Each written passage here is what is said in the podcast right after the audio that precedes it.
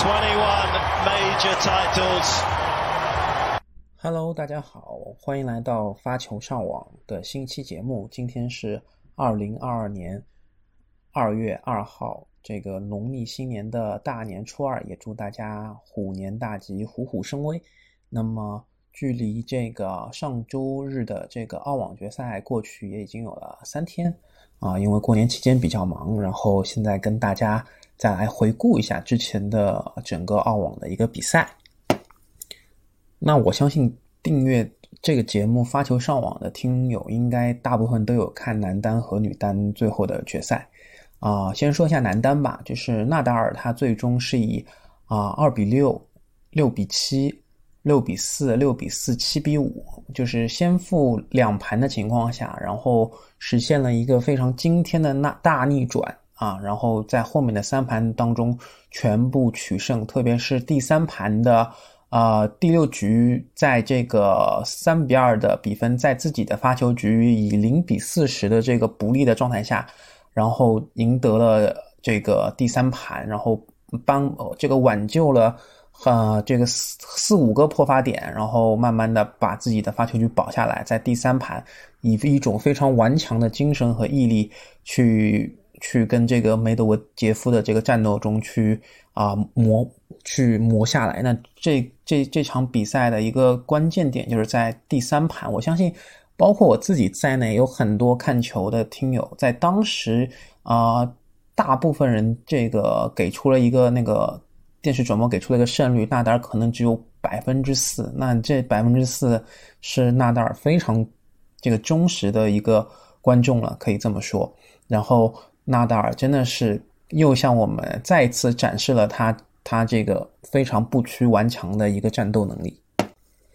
特别是在第一盘，我记得是刚开始啊，前五局打完，纳达尔他就流了非常多的这个汗，可以说是汗如雨下。然后纳达尔在这个多拍相持球底线这个啊互相相持的时候，我发现他已经有点打不过这个梅总了。梅总的反手确实。不是很怕这个纳达尔他的正手的上旋，而且梅梅总他是退的比较后的，那纳达尔后面也是通过一些小球加上网去把梅总这方面的优势去进行啊一些抵消，但是能看得出来第一盘其实梅总拿的还是比较轻松的，特别是他自己的发球局，其实通过一些啊比较高的一发的这个进球率和这个发球速度，其实纳达尔并没有。做特别好的一个调整，然后反而是纳达尔他的这个一发其实是比较低的啊。另外，他第一盘的时候，他的反手的击球感觉也不是很在线，所以其实第一盘是比较快的。但是第二盘的话，其实纳达尔他自己也是有拿到盘点，然后进了这个抢七的话，也是没有这个。就是在五比三的这个情况下，其实也没有利用好他的这个优势，被梅总实现了一个，其实，在抢七里面也是实实现了一个反超，然后他自己的啊这个盘点也是没有把握住，然后变成了梅总的一个破发点，才来到了这个抢七啊。我记得当时是五比三吧，所以嗯，其实第二盘的话，纳达尔其实他是调整到了一个比较好的一个状态，因为大家。之前对纳达尔的一个预判就是，如果说前两盘纳达尔他拿不下来，他的第三盘、第四盘都会因为体力啊啊这个专注力上可能会因为年龄的关系会有一些下降。但是反而他这一次又是啊打了很多这个战术分析家的脸，就是包括其实我自己作为一个可以算是纳达尔的球迷，我对于第三盘他的这个表现，其实我觉得。啊，我当然是相信他第三盘能够拿下来，但是第四、第五盘我真的没有那么大的一个把握啊。当然，我看到他第五盘的时候啊，也是非常艰辛，先拿到了一个发球的一个胜赛的分发球胜赛局的时候啊，这一局最终还是被梅总啊，在三十比三十的情况下，然后被梅总破发，然后又打到了这个五比五，然后梅总去啊发球，然后。呃，梅总，然后实现了一个对梅总的破发，然后再在自己的发球第二个发球胜赛局里面啊，终于把握住了这个机会。嗯，其实我觉得，嗯，就是梅总这场比赛他的一些问题，就是在于他的啊，在第三、第四盘他跟这个纳尔达尔啊再去这个战斗的时候，他可能是受到了一些观众外部的一些影响，因为啊，很明显就是现场对纳达尔的支持要明显盖过了对梅总的支持，然后梅总他啊，因为体力的关系，我发现他的这个当他一发进球率不在线的时候，他的二发的速度是偏慢的，而纳达尔的话，其实。越打到后面，他的发球，他的一发，甚至你可以看到，在第五盘的时候还能够这个发球胜在局，他还能发出 S 球。然后梅总的话，反而他的体力，他在第五盘可能是到达他的一个体能极点，慢慢的他又有一些战略上的一些流利啊，再来到第啊这个第四盘，其实也嗯没有。纠缠特别多的时间，然后把体力想要留留在第五盘去跟纳达尔最终进行一个这个殊死一搏吧。啊，其实他在发球胜赛局第一个发球胜赛局做到破发已经啊，我觉得特别的顽强了啊，其实也很不错。但是我觉得在一些这个梅总他特别执着于他的一些往前，还有他的这个小球，其实。啊，有有两个小球，我觉得放的还是挺好的吧。他的反手小球有两个隐蔽性比较高的，我觉得还是过网之后还是很好的。但是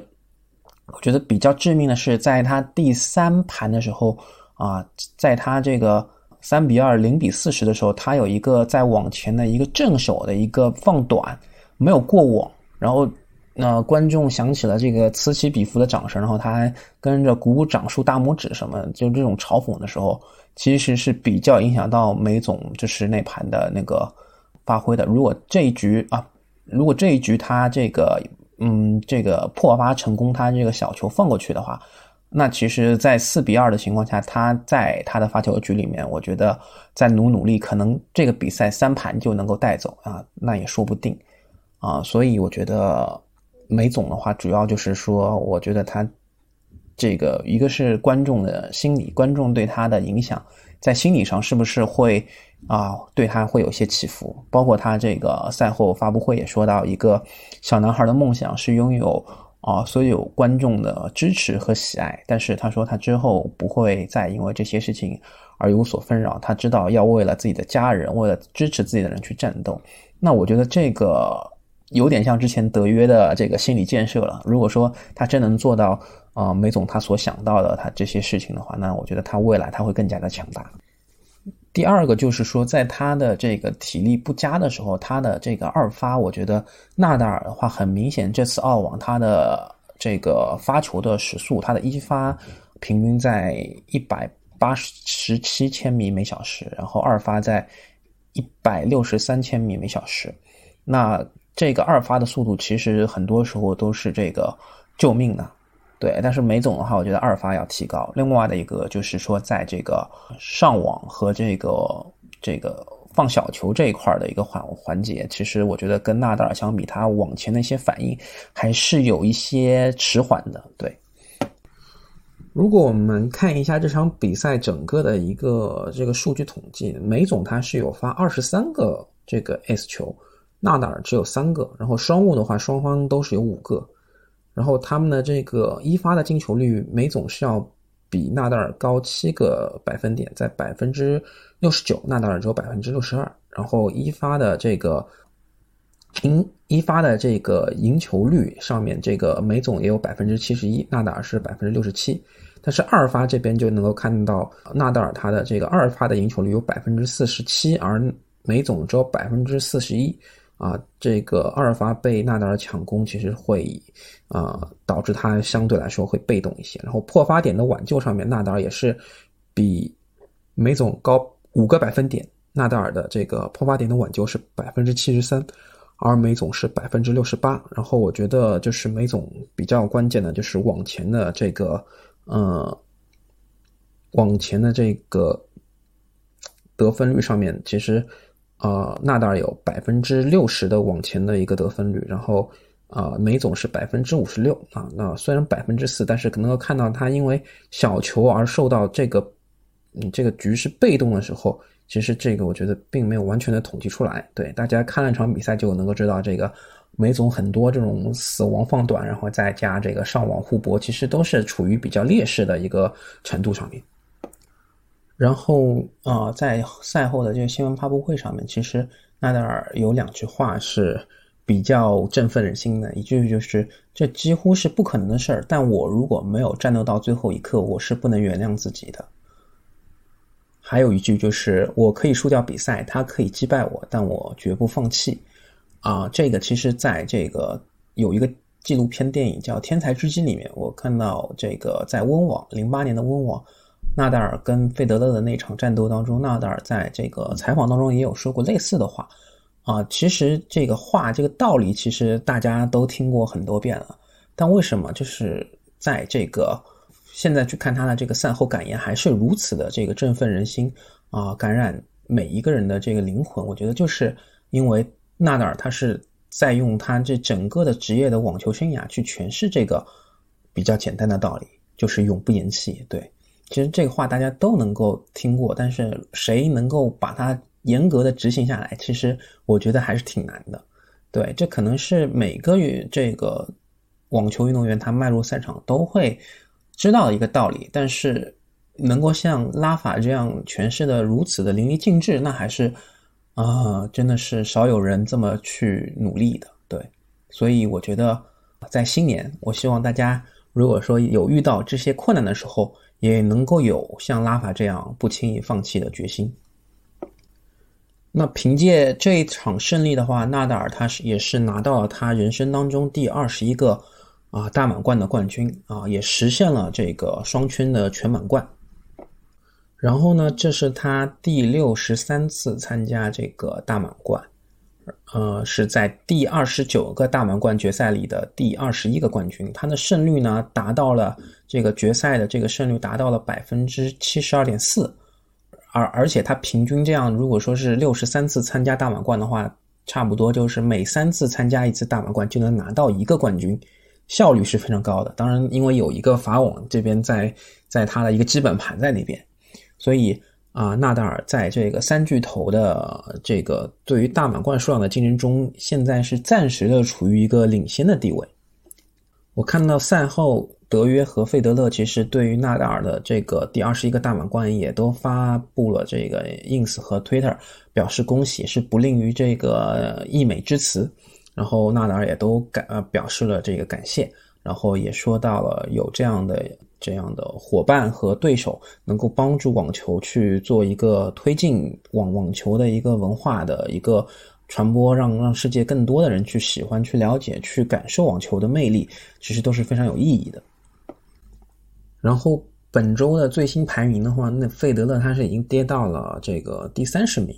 这是这个费德勒在二十一年来这个排名最低的时候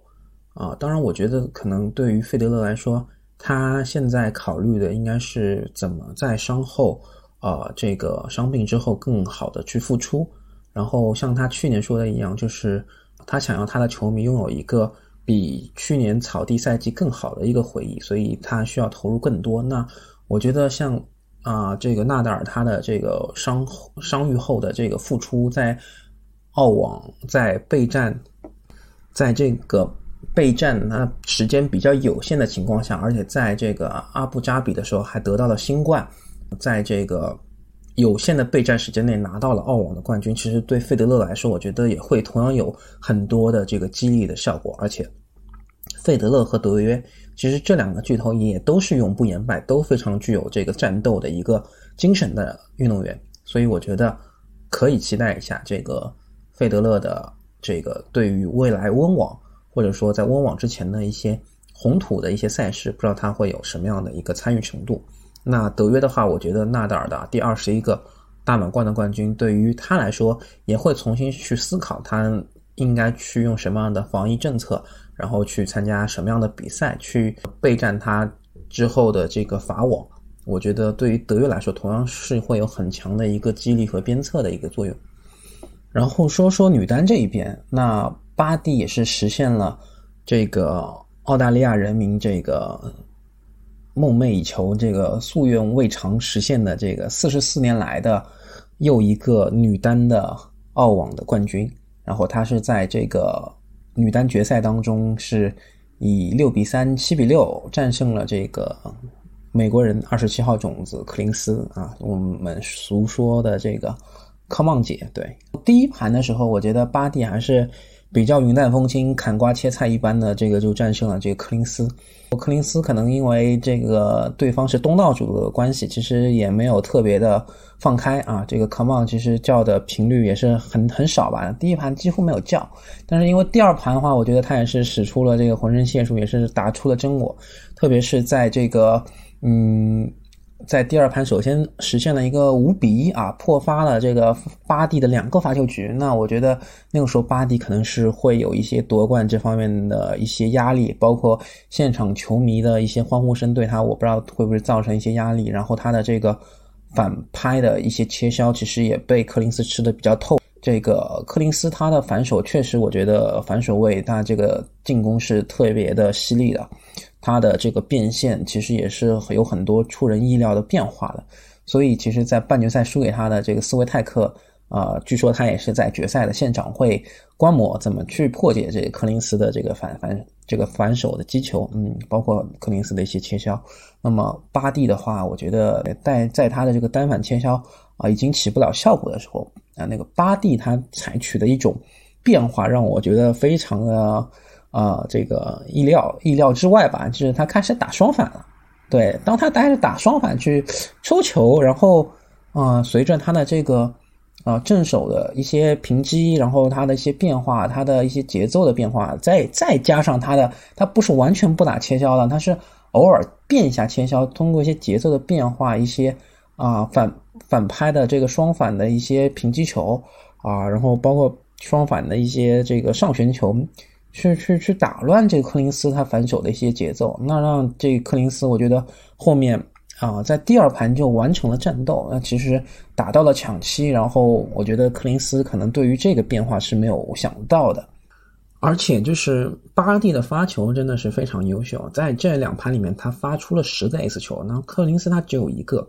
然后的话呢他的这个呃一发的这个得分率是高达百分之八十二，而柯林斯只有。这个六十三啊，他的所以他的这个一发的进球率虽然他没有这个柯林斯百分之六十三那么高，他只有百分之五十七，但是他一发的这个角度的变化，其实我觉得是非常好的。然后他这个二发的这个啊，赢二发可能相对来说呃嗯，并不如一发那么好，但其实对于他来说也已经是足够的有这个保障了。然后他的往前得分其实。啊，这个往往前的下翻率也高达这个百分之八十三，他六次上网有五次能够这个拿分，然后柯林斯的话上网比较多啊，十六次，然后十一次下分只有百分之六十九。当然，这个上网的频率可能巴蒂在底线也是比较这个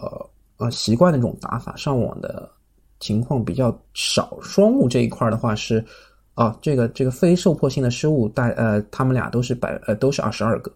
所以其实啊，巴蒂的话，我觉得在于一些发球，包括他自己的一些变化，他的一些啊这些正手和反手的一些落点的精准，其实是我觉得现在在这个百花齐放的这个女单里面，其实越来越具有统治力了。那可以看看他啊，在未来这个下面的一些巡回赛季当中，包括下一个大满贯法网啊，他是不是还能够一如既往有这么如此稳定、具有统治力的一个发挥？啊，这个是我觉得也是挺期待看到的一个事儿。但是因为这个，呃，然后不呃不得不因为巴蒂拿到了他的这个澳网冠军之后，很多人又对巴蒂他有了更更想要去了解他的一个想法吧。这这个其实很多这个资深的网球迷也都知道，他从五岁就开始打球，然后经历过一段时间的这个。呃，女双大满贯的这个决决赛被淘汰后，可能有一些心理创伤，然后他个人也是比较低调，嗯，然后父亲也是有抑郁症的，所以他其实对于在聚光灯下的这个转变，并没有做好充分的一个准备吧。然后他有一年半的时间去打板球，然后或或者说更多的说是放飞自我，然后他在这个啊，二零一六年的时候才啊，在这个。啊，离开这个网球赛场一年半之后，才回到了啊这个运动。所以其实啊，目前来说，巴蒂也是拿到了这个呃第三个大满贯的一个冠军。所以我觉得对他来说，他现在还年轻嘛，二十五岁，其实还有很多时间可以去追逐啊未来的成绩。然后这届澳网的话，男双也是由这个本土的这个科耶高斯和科基纳基斯他们这个最终获得了男双的冠军。那么击败的是他们另外一对本土的这个对手伊布登和马普塞尔，所以。嗯，这个对澳大利亚球迷来说也是，我是看到数据统计是有三百万人看观看了这场男双的决赛，其实也是非常多的。那也因为是澳洲本土的一个冠军，其实也是第一对这个完全来自于澳大利亚的这个男子的这个男子网球运动员获得了最终的男双冠军。这个对澳洲球迷来说，巴蒂和这个科基组合都拿到了冠军，其实我觉得对他们来说是一件非常。开心愉快的事事情了，对。然后，呃，女双这一块的话，是这个一号种子西尼亚科娃和克莱奇科娃最后拿到了这个冠军。那么达尼丽娜和玛雅啊，其实我觉得他们在前两盘是有挺多的这个技巧和和战术，是有针对这个西尼亚科娃，因为他西尼亚科娃比较擅长往前，但是玛雅和达尼丽娜其实是有很多的这种球是打。西尼亚科娃的脚下，然后让他不大好再往前做一些依拦。那我觉得这个战术是挺成功的。但是我觉得后面靠这个克莱奇科娃和西尼亚科娃他们自己的战术的调整也是非常的啊应对得当。然后克莱奇科娃在底线上面，其实我觉得会非常的这个扎实。他的一些他的一些变现、一些线路，他的一些对球路的一些理解，我觉得就是啊最终能够帮助他们这对组合拿下女双冠军的一个一个一个。法门吧，对，然后混双这一块的话，是在半决赛击败了张帅和皮尔斯的姆拉德诺维奇和多迪格，他们最终击败了这个澳大利亚本土的这个啊弗里斯和库伯勒，然后拿到了这个冠军，一个六比三，一个六比四，也是相对来说比较轻松的啊，击败了东道主，那其实也是挺了不起的啊，然后差不多这就是最近，就是上周这个。温网的这个五个赛事的一个最终的一个一个一个一个概述吧。然后，如果大家啊对于这次温网有什么想法，可以可以在这个留言区跟我留言。这一周的话，其实 ATP 上面也是有一些赛事的，像在法国的蒙彼利埃有一个二五零的赛事，在印度的普纳有一个赛事，然后在阿根廷的科尔多瓦也是有一个赛事的。上次有一期节目就是关于这个，嗯，三巨头被三巨头阴影下的这个网球运动员，这个我们也聊到的乔沃尔弗雷德特松加，哎呀，他还是有参加这个法国的蒙彼利埃的这个印地的赛事。然后的话，我有注意到他是第一轮战胜了这个波兰人卢克，然后两个六比四，然后他将要去面对这个克拉伊诺维奇。那其实这个我觉得是大家可以期待一下的。本来预计会参加这个阿根廷的这个科尔多瓦站红土赛事的蒂姆，因为他说他又有一些手上的一些伤病，手腕上的伤病嘛，然后可能会暂时的呃再恢复一下，那这个是比较可惜的。然后在下周，呃，这个二月七号和二月十十四号，就是下周下下周的这个阿根廷的布宜诺斯艾利斯和巴西里约热内卢站的时候。我们这个期盼已久的阿根廷人，这个大师兄啊，德尔波特罗他会伤愈复出，然后我们可以啊，这个大表哥的这个这个这个大表哥大师兄的他这些球迷朋友们可以关注他在这个布宜诺斯艾利斯和里约热内卢的表现。然后就是啊，这一期的节目就到这儿，然后谢谢大家的收听，祝大家新年快乐！发球上网现已上传小宇宙、喜马拉雅、网易云音乐、苹果 Apple Podcast、Spotify。你可以在上述平台收听并留言与主播嘉宾互动。另外，添加发球上网小球童微信号 surf 下划线 volley 即可进入发球上网听友群，以球会友。